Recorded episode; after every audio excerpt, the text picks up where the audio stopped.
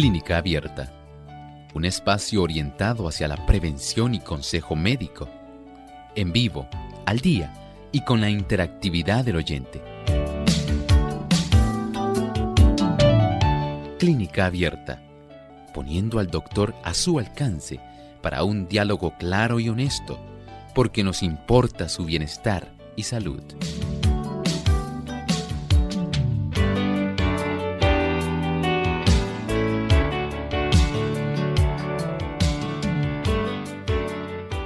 Se implanta bajo la piel y percibe cuando el corazón está latiendo en forma muy lenta. Hoy en Clínica Abierta vamos a estar hablando acerca del marcapasos.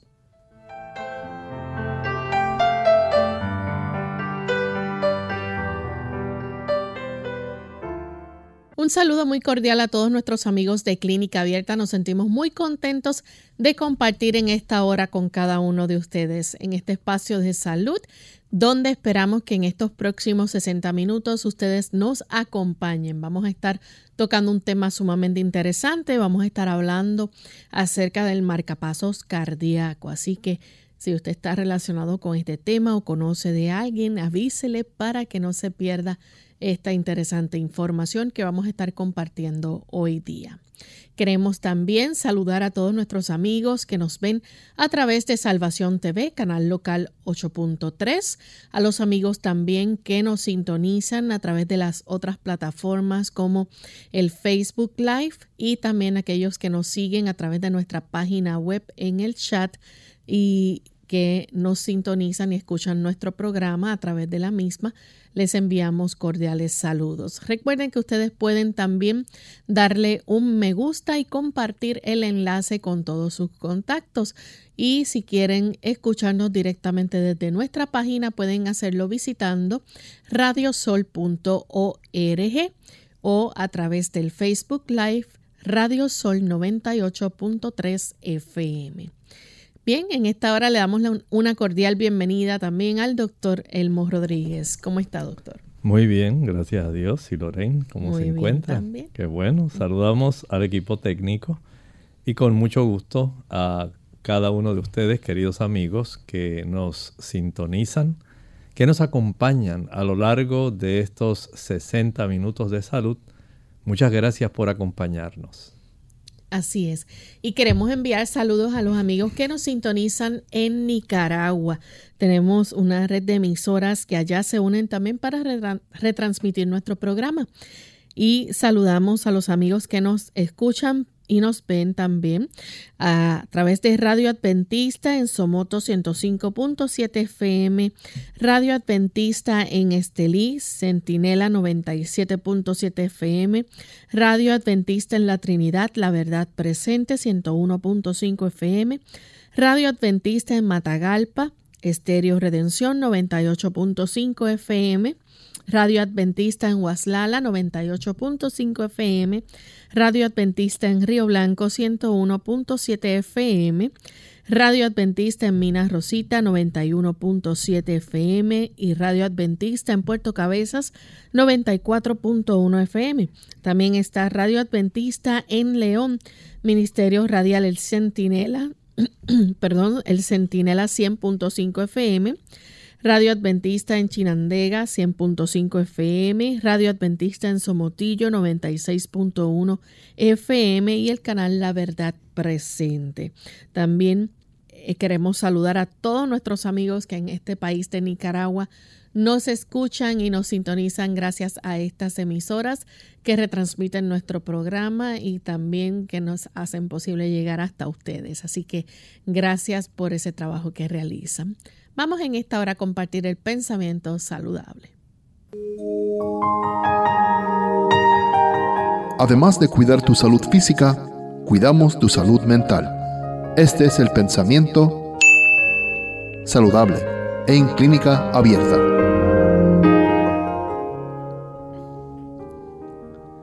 Muchos se figuran que el té o el café les hace mucho bien, pero esto es un error en realidad porque el té y el café no nutren el organismo. Su efecto se produce antes de la digestión y la asimilación, Lo que parece ser fuerza sencillamente no es más que una excitación nerviosa. Pasada la acción del estimulante, la fuerza artificial va declinando y deja en su lugar un estado correspondiente de languidez y debilidad. El consumo de estos excitantes de los nervios provoca dolor de cabeza, insomnio, palpitaciones del corazón, indigestión, también produce temblores y otros muchos males porque esos excitantes consumen las fuerzas vitales. Los nervios cansados necesitan reposo y tranquilidad en vez de estímulo y recargo de trabajo. Si usted está utilizando alguno de estos estimulantes, en este caso el té o el café, en realidad le están haciendo un daño increíble. Lo que hacen es agotar la fuerza vital de la cual Dios ha provisto a cada ser humano.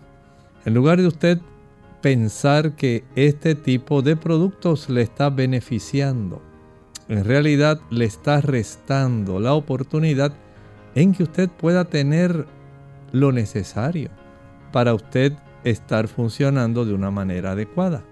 No le está brindando energía, porque en realidad es tan solo una forma artificial de estimular y lo que hacen más bien es socavar, quitar de la energía vital de la cual disponemos porque le estamos imponiendo un impuesto adicional a nuestro organismo. Pensemos con sabiduría. No hay sustituto para un buen descanso. No hay sustituto para una vida que dedicada en cierta forma a una labor productiva, a tener una vida que sea consecuente, una vida disciplinada, organizada. Le ayudará a conservar la energía, lo cual le facilitará una más larga vida y una situación de salud más prolongada. No se agote usted su energía vital Permita que su cuerpo repare, restaure, recargue, pero no lo maltrate utilizando estos estimulantes que le restan energía vital a su organismo. Gracias al doctor por compartir con nosotros el pensamiento saludable y estamos listos amigos para comenzar con nuestro tema en el día de hoy. Vamos a estar hablando acerca del marcapasos cardíaco y quizás ustedes puedan estar relacionados un poco con este tema, ¿verdad? Lo que es el marcapaso, pero para efecto de aquellos que no saben lo que es el marcapaso y cómo funciona, doctor, ¿qué viene siendo el marcapaso? Bueno, estamos hablando de un dispositivo que opera con unas pilas para ayudar este dispositivo ayuda a nuestro corazón que pudiera estar latiendo lentamente para que esos latidos vuelvan nuevamente a recuperar la frecuencia y la fortaleza que necesitan. En sí, ese es el tipo de trabajo que va a realizar este dispositivo, impedir que el corazón pueda estar latiendo muy por debajo de lo que se considera un ritmo normal. Digamos que un ritmo normal debiera estar entre 70 a 80 latidos por minuto aquellas personas que tienen un ritmo menor de 50 latidos por minuto, dependiendo de su actividad física, pudiera esto ser motivo de necesidad de utilizar este dispositivo. Y ya veremos cuáles son los síntomas, los signos, el cuadro clínico de la persona que tiene latidos muy lentos, para que usted sepa por qué es que se ordena el uso de este dispositivo. Doctor, ¿y este dispositivo tiene la capacidad entonces de detectar cuando el corazón está latiendo de forma muy lenta? Así es. De esta manera, el cuerpo trata normalmente de autorregularse. Nosotros tenemos un marcapasos normal propio que Dios ha puesto ahí en esa cavidad derecha de nuestro corazón, en la aurícula derecha. Ahí tenemos el nódulo seno auricular y este marcapasos natural es el que facilita el disparo eléctrico a todo el músculo del corazón de tal manera que coordina, esto es una maravilla, que no puede ser jamás producto de la evolución, porque hay una coordinación entre la contracción de lo que serían las cámaras superiores, las aurículas, en relación al ventrículo. Hay una diferencia de unos milisegundos donde ocurren esos eventos de despolarización, repolarización del sistema eléctrico de nuestro corazón para que esas cámaras puedan contraerse de una manera apropiada, las válvulas puedan abrir, las cuerdas tendinosas puedan tensarse, pueda ocurrir el proceso de la contracción ventricular y tanto la circulación pulmonar como la circulación general puedan recibir sangre en un volumen adecuado dentro de una fuerza que sea adecuada. Y esto básicamente va a estar regulado por este tipo de nódulo sinoauricular que es el marcapasos natural de nuestro corazón. Con ese marcapaso usted está viviendo. Pero lamentablemente, por algunas razones puede ese marcapaso dejar de funcionar adecuadamente.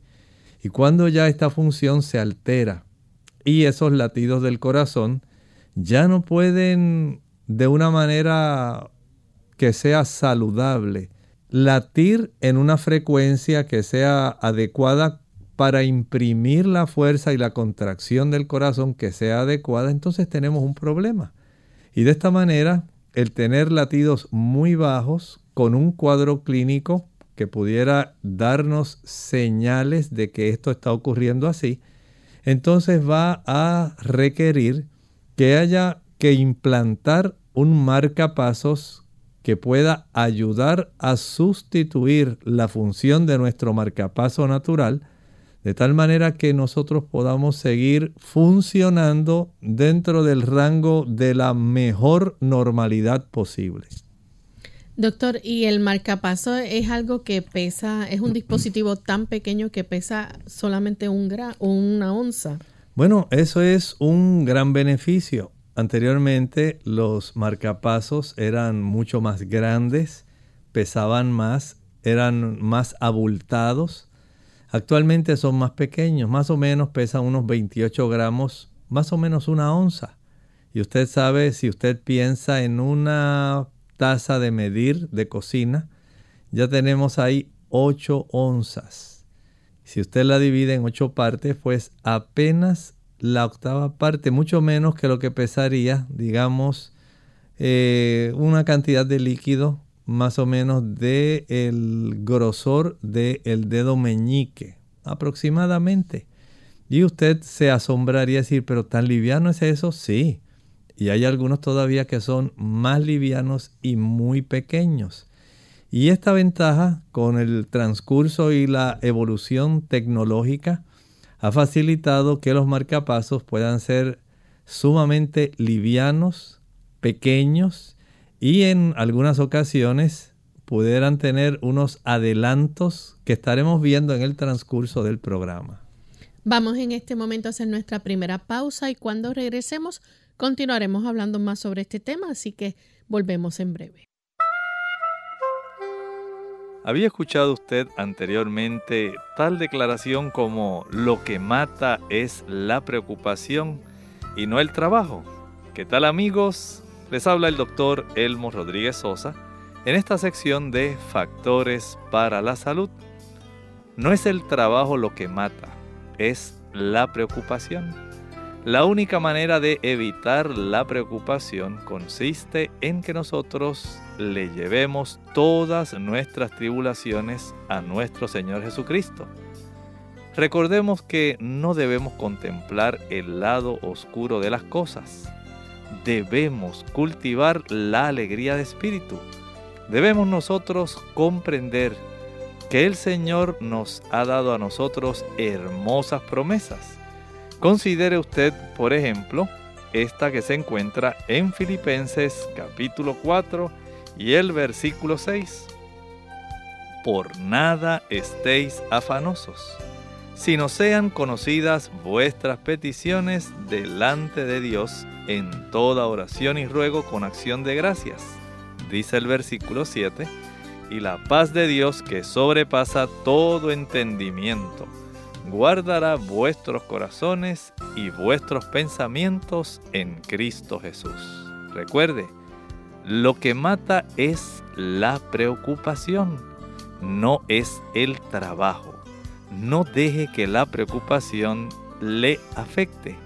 Esta cápsula llega a ustedes como cortesía del Ministerio de Salud de la Iglesia Adventista del Séptimo Día.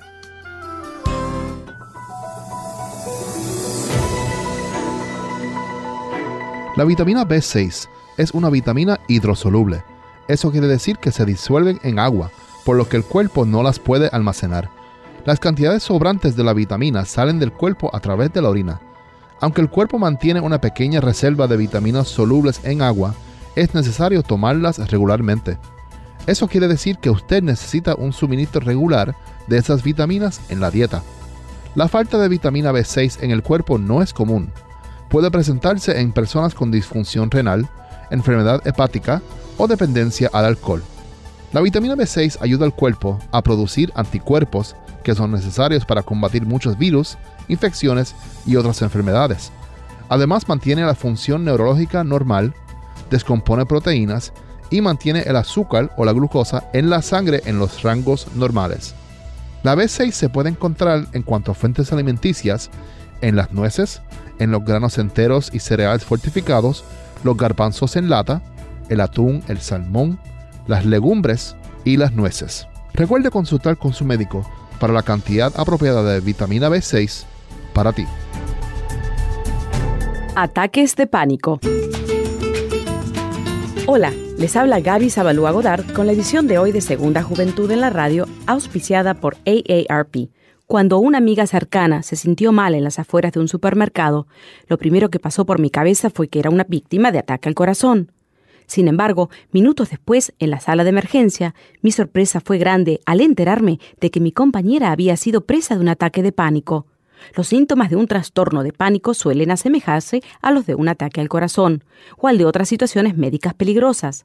Las personas que padecen ataques de pánico sufren episodios inesperados y repetidos de temor incontrolable y abrumador, sin un motivo aparente, acompañados por síntomas físicos como palpitación, dolor en el pecho, mareos y falta de aire. Cuando la gente sufre reiterados ataques de pánico y experimenta grandes dosis de ansiedad, es aconsejable buscar ayuda médica y psicoterapéutica de inmediato. El tratamiento para los trastornos de pánico puede consistir en diversos tipos de medicación para normalizar los niveles de los procesos químicos cerebrales, al igual que sesiones de psicoterapia. El tipo de psicoterapia que se utiliza es la cognitiva conductal, que enseña a las personas a enfrentarse a los ataques de pánico de una manera diferente. El patrocinio de AARP hace posible nuestro programa. Para más información, visite www.aarpsegundajuventud.org.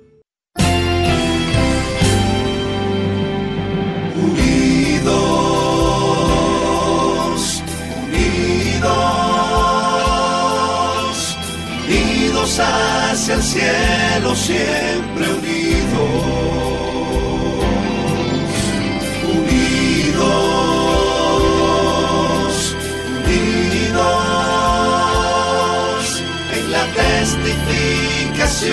de la verdad, en la testificación de la verdad.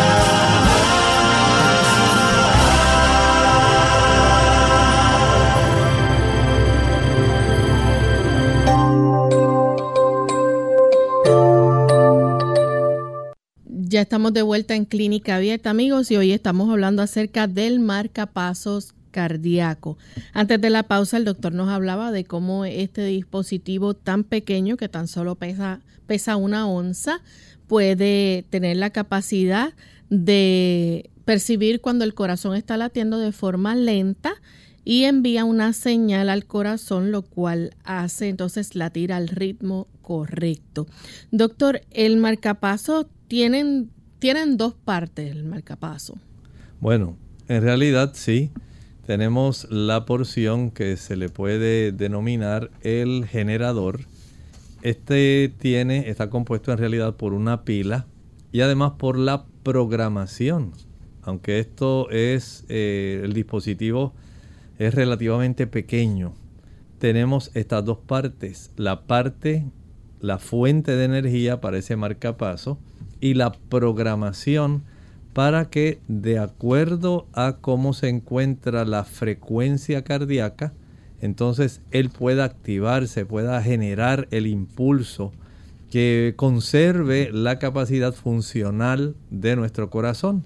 Así que tenemos esa porción, el generador, y las derivaciones. Eh, las derivaciones en realidad podríamos decir que son los alambres. Son aquellos tipos de cables que conectan el generador con la región del corazón que se encuentra afectada.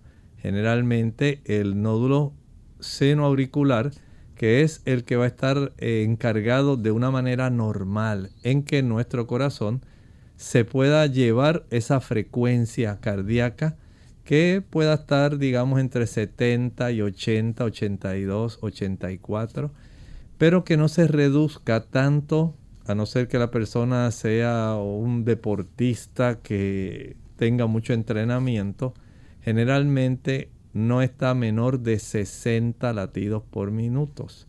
Si usted no es deportista, y tiene latidos de 58, 54, hasta de 40. Las personas van a tener varias dificultades que le hacen buscar ayuda médica.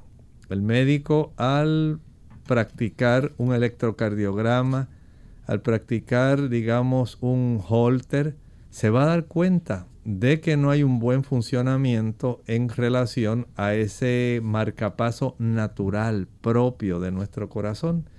Y de esta manera entonces se puede requerir el uso de este dispositivo que tiene esas dos partes. El generador que contiene la batería o la pila más la programación y la parte con las derivaciones que tiene que ver con los alambres o, la cablería necesaria para llevar el impulso del área del generador a la región del marcapaso, que sería nuestro marcapaso, para poder estimular el músculo cardíaco. Así que estas dos partes son en realidad la esencia central de la razón de funcionamiento de este marcapaso, cómo está constituido. Doctor, ¿y esto se implanta bajo la piel? ¿Es un procedimiento que eh, no lleva mucho, no conlleva mucho tiempo? Generalmente no lleva mucho tiempo, ya básicamente en un tiempo de una hora generalmente se puede implantar, se hace una pequeña incisión en la piel, debajo de la clavícula, digamos cerca de la zona, digamos puede ser la clavícula izquierda, es la más cercana al corazón y facilita que las derivaciones, el aspecto de los alambres o la cablería pueda entonces estar más cercana a la región del corazón y pueda entonces eh, ser más fácil eh, transmitir el aspecto del impulso. Por otro lado también hay una situación donde este tipo de dispositivo se va a estar aplicando, digamos, aunque es relativamente rápido, la persona está sedada, está despierta, pero está sedada, en lo que se hace ese tipo de incisión y se procede a la ubicación de este dispositivo.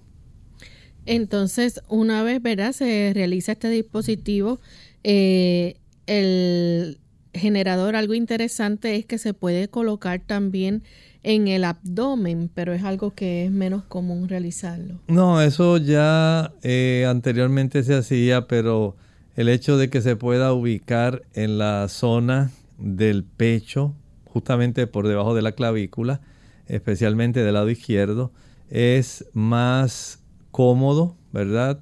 Eh, la proximidad del tipo de dispositivo para la zona del corazón, que nosotros la tenemos, por supuesto, del lado izquierdo. Es más fácil y le facilita el que haya una mejor función, un mayor acercamiento al área sin necesidad de derivaciones o cablería o alambres que sean demasiado largos para alcanzar la zona del corazón. Y se usan imágenes de rayos X en vivo para ver la zona y el médico poder conectar este, esto al corazón. Sí, definitivamente se va a utilizar este tipo de beneficio de imagen utilizando los rayos X. Recuerden que estos, eh, estas derivaciones hay que llevarlas a través de una vena, se hace una pequeña incisión, además de la que se hace subcutánea para poder ubicar el marcapaso, se hace una pequeña incisión en una vena para que estas derivaciones o cables o alambres puedan ser insertados y llevados directamente a la zona del corazón donde se origina el estímulo natural, de tal manera que ante la ausencia de un estímulo natural que pueda ser regular, cadencioso, que facilite que usted pueda mantener esa frecuencia cardíaca normal, pues ahora al llegar a estas derivaciones o cablerías o alambres, tenemos esa oportunidad de que lleguen con precisión. Y de esta manera se puede identificar que estos alambres o cables están ubicados en el lugar correcto, y esto ayuda para que el, el médico, la persona que está a cargo de poner esto, eh, en ocasiones son electrofisiólogos que van a estar encargados de este tipo de procedimientos, vaya entonces a ubicarse de manera correcta. Se procede entonces a practicar la sutura, ¿verdad? Para dejar que el dispositivo de este marcapasos quede bien ubicado, de que las derivaciones, alambres o cables estén bien ubicadas, que el corazón ya haya iniciado el proceso de reconocimiento y esté eh, dándose cuenta del estímulo que está recibiendo externo, pero que le facilita al corazón funcionar adecuadamente y esto pues ayuda para que la persona pueda realizar sus funciones de manera normal. Por supuesto, aunque esto se hace básicamente en un lapso de una hora, se tiene todo este equipo disponible, el personal disponible y el proceso de recuperación se permite que las personas puedan quedarse de un día para otro dependiendo de la condición. Y hay personas que eh, toleran también y se le hace una evaluación post implantación de este marcapaso que se dan cuenta el médico que todo está tan y tan bien que a veces el mismo día en que se ha eh, insertado este marcapasos se le permite a la persona regresar a la casa bajo ciertas restricciones. Hay dos tipos de marcapasos que se utilizan únicamente en urgencias médicas, el transcutáneo y el transvenoso. Sí, son dos, estos dos tipos de eh, marcapasos. Generalmente no son permanentes y son útiles. Recuerden que estamos tratando de ayudar a salvar la vida de una persona.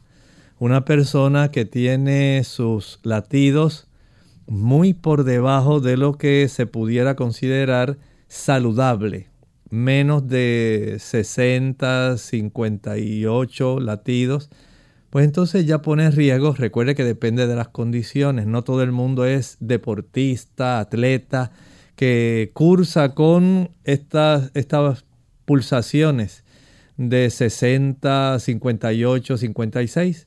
No, hay personas que para nada son deportistas y están en 42, 48, 50 y la clínica, el cuadro clínico de la persona, hace resaltar que necesita este tipo de dispositivo porque su cuerpo está dando señales, evidencias de que no está funcionando bien.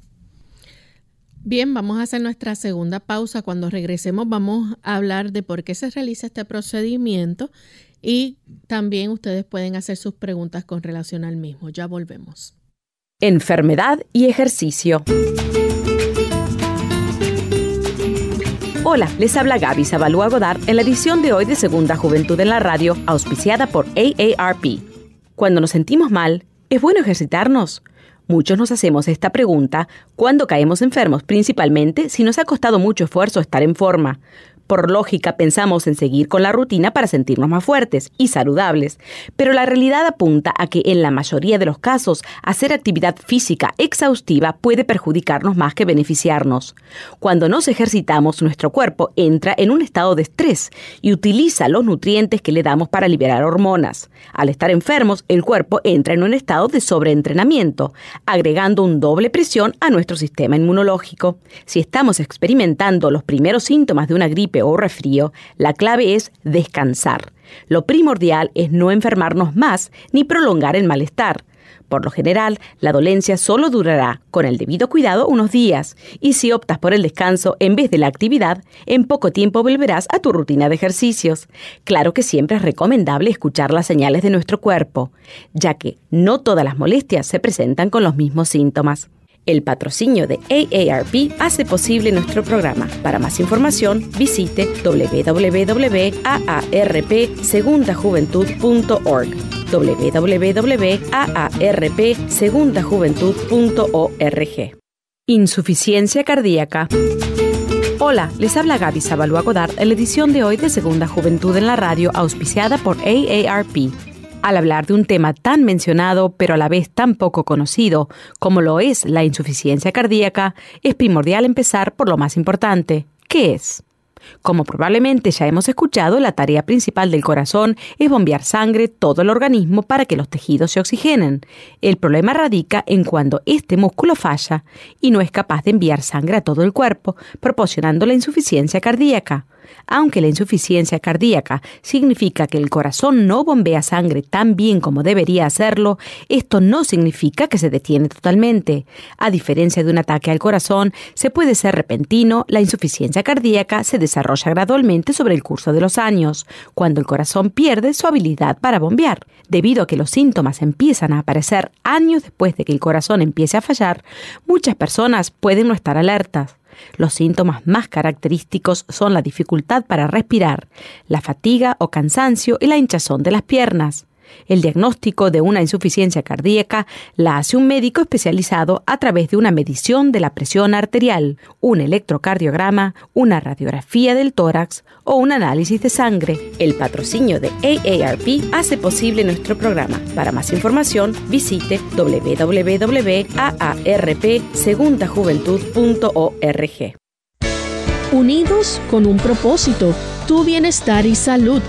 Es el momento de hacer tu pregunta llamando al 787-303-0101 para Puerto Rico, Estados Unidos 1866-920-9765 y llamadas internacionales al 787-763-7100 o al 787-282-5990.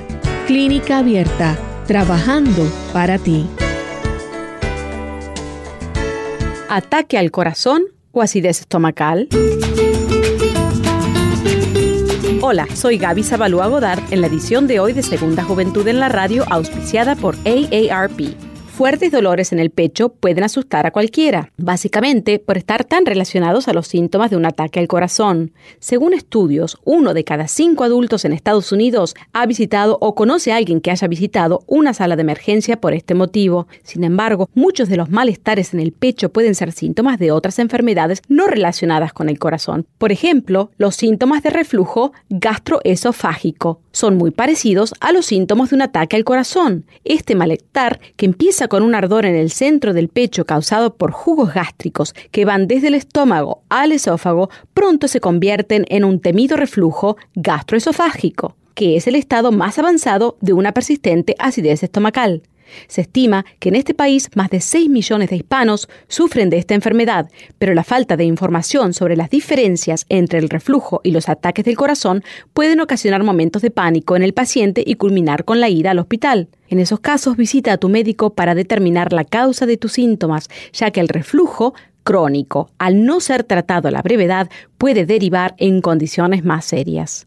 El patrocinio de AARP hace posible nuestro programa. Para más información, visite www.aarpsegundajuventud.org. Clínica Abierta.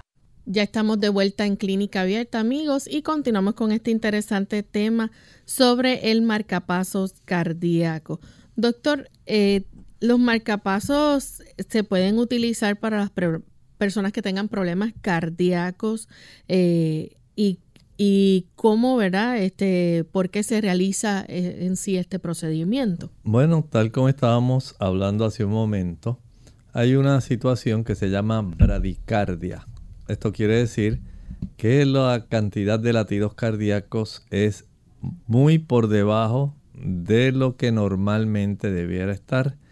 Y esto puede ocurrir básicamente por dos razones. Una es por la enfermedad del nódulo sinusal. Esta es una de las razones por lo que esto puede ocurrir. O sencillamente porque hay algún bloqueo cardíaco. Es para que ustedes tengan eh, en mente que aún nuestro sistema de conducción nerviosa que estimula el corazón se puede afectar. Y de esta manera comienza a funcionar inapropiadamente.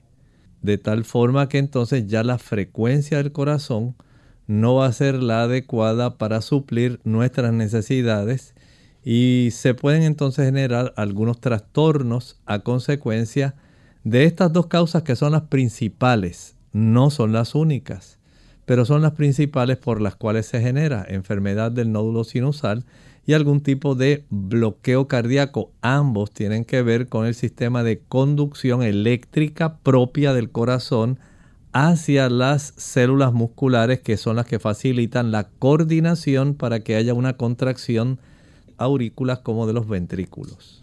Doctor, y por ejemplo, cuando una persona el corazón está palpitando demasiado lento, algo que también está pasando es que el cerebro, el cerebro no está recibiendo suficiente oxígeno. No recibe suficiente oxígeno. Recuerden que no hay parte de nuestro cuerpo que pueda funcionar sin oxígeno. Nosotros somos seres aerobios. Hay, por ejemplo, seres que funcionan en un ambiente anaeróbico, en ausencia de aire. Pero nosotros somos aerobios, nosotros necesitamos la presencia del aire porque si no tenemos oxígeno, los procesos del metabolismo para la generación de energía no se van a realizar adecuadamente.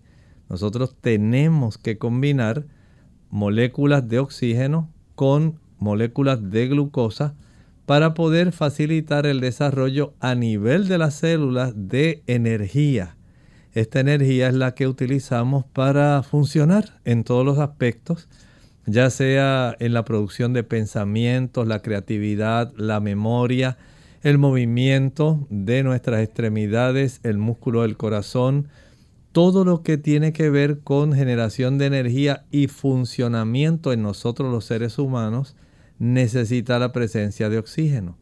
Si no tenemos un volumen de sangre oxigenada adecuada que pueda ser impulsada con una frecuencia de entrega de este oxígeno a todas las partes del cuerpo, por ejemplo, en nuestro cerebro, entonces vamos a tener una serie de manifestaciones que están indicando que no hay un suplido adecuado de este oxígeno.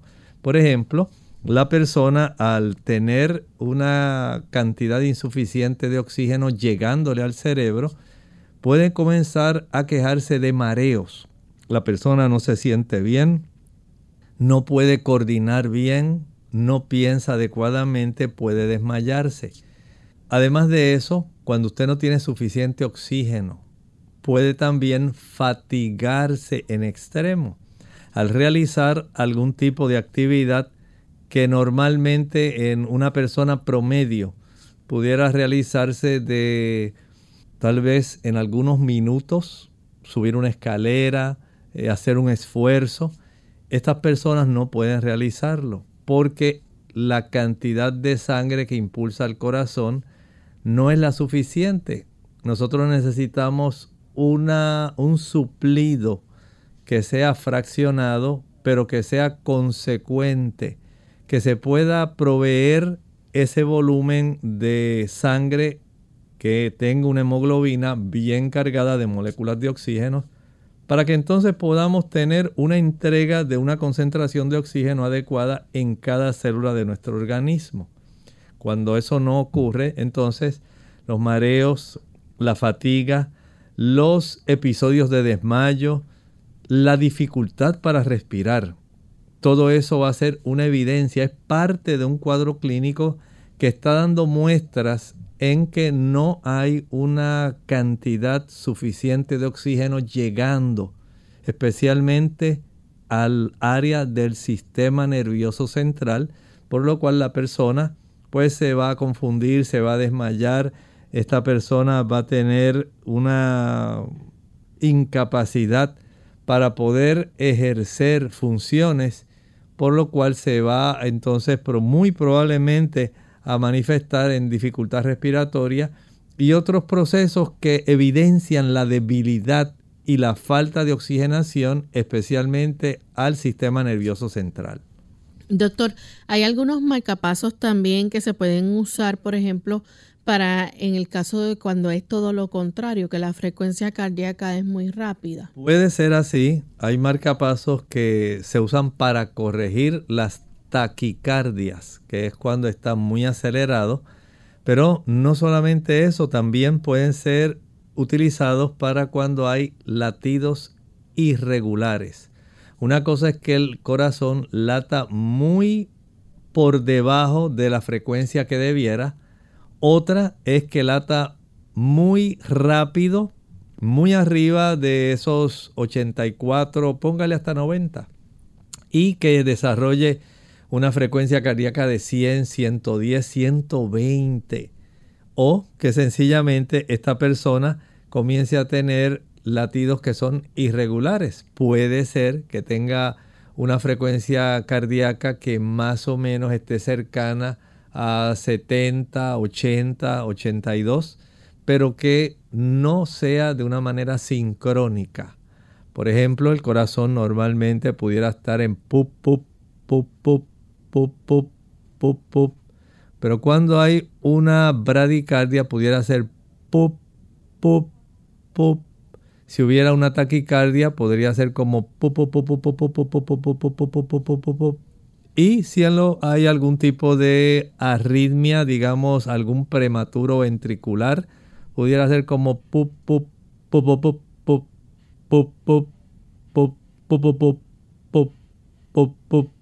entonces ya el corazón se sale de lo que se consideraría un ritmo adecuado cada vez que usted escucha ese sonido cardíaco o que usted palpa el digamos el pulso radial o el pulso carotidio usted sabe, dice, ah, está vivo, porque usted sabe que es esa transmisión de ese volumen de sangre está llevando consigo un transporte de oxígeno.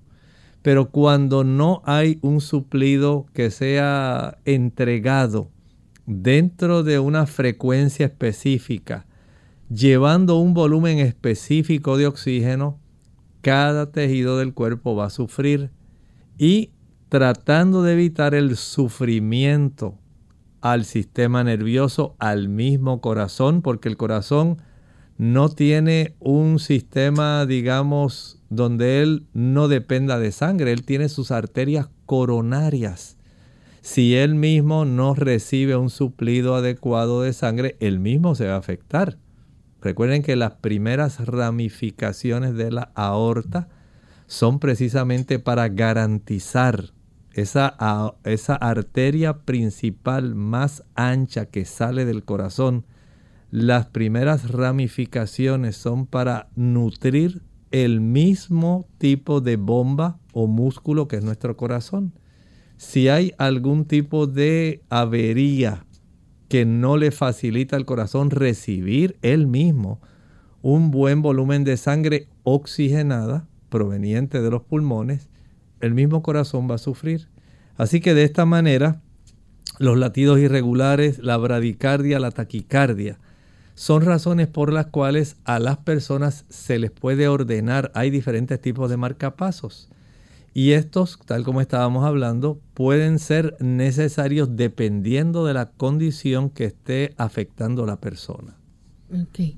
Doctor, entonces la mayoría de los marcapasos, por ejemplo, eh, de hoy en día pueden trabajar también con desfibriladores. Sí, esos son los más modernos y aunque parezca asombroso, algunos de ellos son tan pequeños que usted no pensaría que apenas eso pudiera ser un dispositivo que pudiera salvar la vida de las personas. Hay algunos eh, tipos de estos marcapasos que pueden ser útiles, digamos, como cuando la persona está desarrollando o ha desarrollado una insuficiencia cardíaca grave. Hay otros casos donde pudieran eh, tener esta doble función de ser marcapasos y al mismo tiempo desfibrilador para facilitar el restablecimiento de una frecuencia de latidos y de volumen de sangre que pueda ser normal. Y de esta manera evitarle a la persona un proceso de una arritmia que pueda afectar la vida de ellos, que pueda poner su vida en riesgo. Posibles complicaciones que puedan surgir de la cirugía para el marcapaso. Bueno, los marcapasos, recuerden que como tienen un generador, tienen una programación y tienen estas derivaciones, alambres, cablerías, que cada vez son más eficientes, no quiere decir que no puedan necesitar ajuste especialmente en las primeras etapas de haberse implantado. Y pudiera ser que se desarrollen algunos ritmos cardíacos anormales. No quiere decir que el, el nódulo, el marcapasos natural de nuestro nódulo sinauricular dejó de funcionar. A veces pudiera haber un trastorno entre la frecuencia del ritmo del marcapaso natural versus el momento de disparo del marcapasos transcutáneo que se ha puesto a la persona. Y esto entonces debe regularse, se ajusta. Hay un tipo de profesión en el ámbito médico muy estrechamente asociado a los cardiólogos que se llaman los electrofisiólogos. Ellos van a estar generalmente facilitando el supervisar y regular este tipo de marcapasos de dispositivos para que precisamente haya una sincronía saludable entre el marcapasos que se puso transcutáneo y el marcapasos propio del corazón del paciente y esto se va ajustando. En ocasiones se pudiera generar también alguna complicación como un sangrado. Recuerden que para insertar las derivaciones, los cables o alambres, para llegar al corazón también se hace una incisión en una vena para poder facilitar que este tipo de cables o alambres lleguen al área del marcapasos natural y esto pudiera facilitar que haya cierta cantidad de sangrado. Así que siempre hay riesgos en este tipo de procedimientos que involucran nuestro corazón y esta no es una excepción. Así que eh, un marcapaso percibe si el latido cardíaco está también por encima de una cierta tasa. Sí, esto que estábamos hablando hace un momento de la taquicardia. Así que el marcapaso va a estar muy atento. Va a tener Recuerden que tiene una programación interna, además de la pila o la batería y de las derivaciones, para poder conservar esa función que salva la vida de esta persona. En este caso, si es porque está latiendo demasiado rápido, muy frecuente, y esto también pudiera generar otros trastornos. Eh, pero recuerden esto, cuando se insertan este tipo de dispositivos, el hecho de que pueda ocurrir algún sangrado, el hecho de que haya que hacer algún ajuste para mantener el marcapaso en un ritmo apropiado, el tratar de impedir, por supuesto, al hacer esto en un ambiente estéril, adecuado, en ocasiones hay personas que a consecuencia de la incisión que se hace pudieran adquirir una infección. Son riesgos que pueden estar desarrollándose o que se pueda eh, perforar. Puede haber el desarrollo de una perforación de un pulmón y ya saben que los pulmones son muy sensibles. Y también pudiera ocurrir que ocurra una perforación al corazón. O sea, son algunas complicaciones, son muy poco probables, pero no quiere decir que no se puedan desarrollar. Por eso hay que tener en mente que siempre hay algunos riesgos cuando se ponen ahora. Esos riesgos también usted los tiene que medir contra el hecho de que usted se esté desmayando a cada rato, de que usted mm, tenga dificultad respiratoria, el que usted pueda perder su conciencia porque no recibió suficiente volumen de sangre que no estaba oxigenada y usted se cayó, se golpeó y quién sabe, pudo haber recibido hasta un mal golpe. A consecuencia, digamos, de una bradicardia, una frecuencia del corazón demasiado lenta que no permitía subir sangre por las carótidas para que el sistema nervioso central pudiera estar bien oxigenado. Y eso pues ocasionó mareo y un desmayo. Si usted tuvo la bendición de caer en una zona donde había grama, donde había algún objeto mullido, pues fue muy afortunado. Pero si usted, por ejemplo, cayó hacia atrás a un desnivel y había alguna, digamos, roca, algún escalón y esto le puede ocasionar otros trastornos. Aun cuando tienen estos riesgos, hay que tomar en cuenta los riesgos y el malestar también de tener una arritmia, una taquicardia o bradicardia. Entonces, son situaciones que hay que pesar, evaluar y decidir si la persona pudiera desarrollar alguna de estas complicaciones que tal como digo, no son frecuentes, pero pueden ocurrir, versus sufrir desmayos, dificultades respiratorias, caídas, una insuficiencia respecto al funcionamiento de la persona porque no puede concentrarse o no puede hacer esfuerzo, ya que el corazón no alcanza a suplir toda la sangre necesaria para mantener alerta nuestro sistema nervioso central y coordinada nuestra musculatura, conservando el equilibrio y la capacidad de respirar adecuadamente. Todo esto hay que tomarlo en cuenta, pero sepan que sí hay riesgos aún con la eh, implantación de este dispositivo, un marcapasos. Ya en los pocos minutos que nos quedan, nos puede decir que cómo se prepara el paciente antes de la cirugía y, o del procedimiento para el marcapaso y después.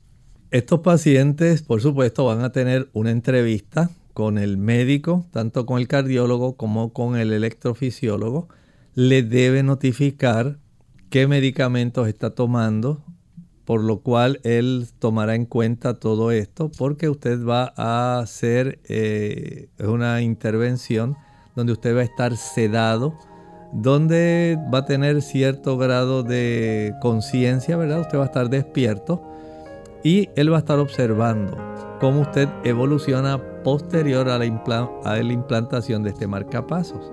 Para hacer ajustes, verificar que usted no se maree, que está como debe ser. Y si es afortunado y todo sale bien, el mismo día regresa a su hogar. Si no, puede regularmente, como le ocurre a la gran parte, ir al día siguiente a su hogar después que hayan revisado que todo esté funcionando adecuadamente. No le van a dejar salir de la región del área donde se designó para verificar su evolución si usted no está bien.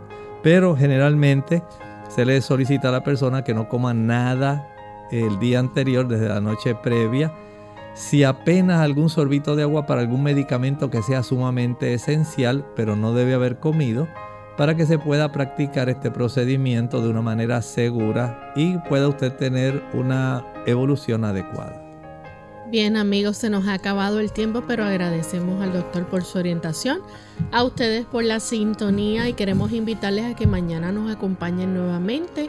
Tienen una cita con nosotros, estaremos entonces brindando la oportunidad para que puedan hacer todo tipo de consultas en nuestro segmento donde usted puede hacer su pregunta. Así que para finalizar en esta hora vamos entonces a compartir este pensamiento bíblico. Hablando del libro Apocalipsis, capítulo 17, 16, el versículo 7. También oí otro que decía desde el altar, Ciertamente, Señor Dios Todopoderoso, tus juicios son verdaderos y justos. Hablando en relación de el ambiente dentro del cual se desarrollan las siete postreras plagas. No son la manifestación de una venganza en que Dios se deleite en matar, en aniquilar a las personas, en verlas sufrir, en verlas estar expuestas a estos tipos de castigos. Más bien es un castigo que ha sido administrado con justicia, dice el versículo 7, y de una manera verdadera. ¿Por qué? Recuerde que Dios tiene un gozo y una alegría especial con el ser humano. Salió de sus manos, es objeto de su creación. Lo ama tanto que estuvo dispuesto a rescatarlo, ofreciéndose él personalmente para redimirlo, rescatarlo, sacarlo de la esclavitud que Satanás ha provisto a través del pecado, la desobediencia.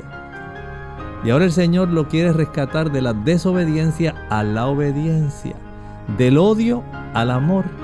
Pero aquellas personas que se aferran al pecado, que se gozan en la desobediencia, aquellas personas que odian a Dios, que lo menosprecian, no pueden recibir un trato justo y adecuado si ellos voluntariamente y de una manera consciente desprecian a Dios a pesar de conocer todo lo que Él ha hecho, para que ellos puedan ser felices y puedan disfrutar como un hijo con un padre la eternidad de dicha y bienandanza.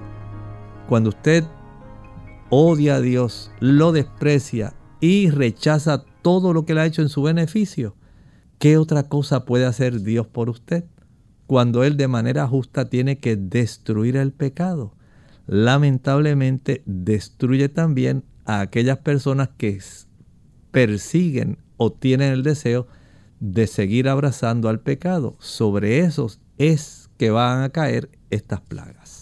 Bien amigos, nosotros nos despedimos y será entonces hasta el siguiente programa de Clínica Abierta. Con cariño compartieron el doctor Elmo Rodríguez Sosa y Lorraine Vázquez. Hasta la próxima.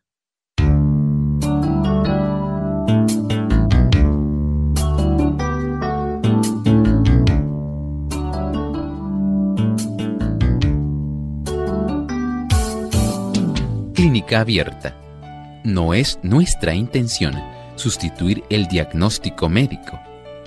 Antes de poner en práctica cualquier consejo brindado en este programa, usted debe consultar con su médico. Hasta la próxima.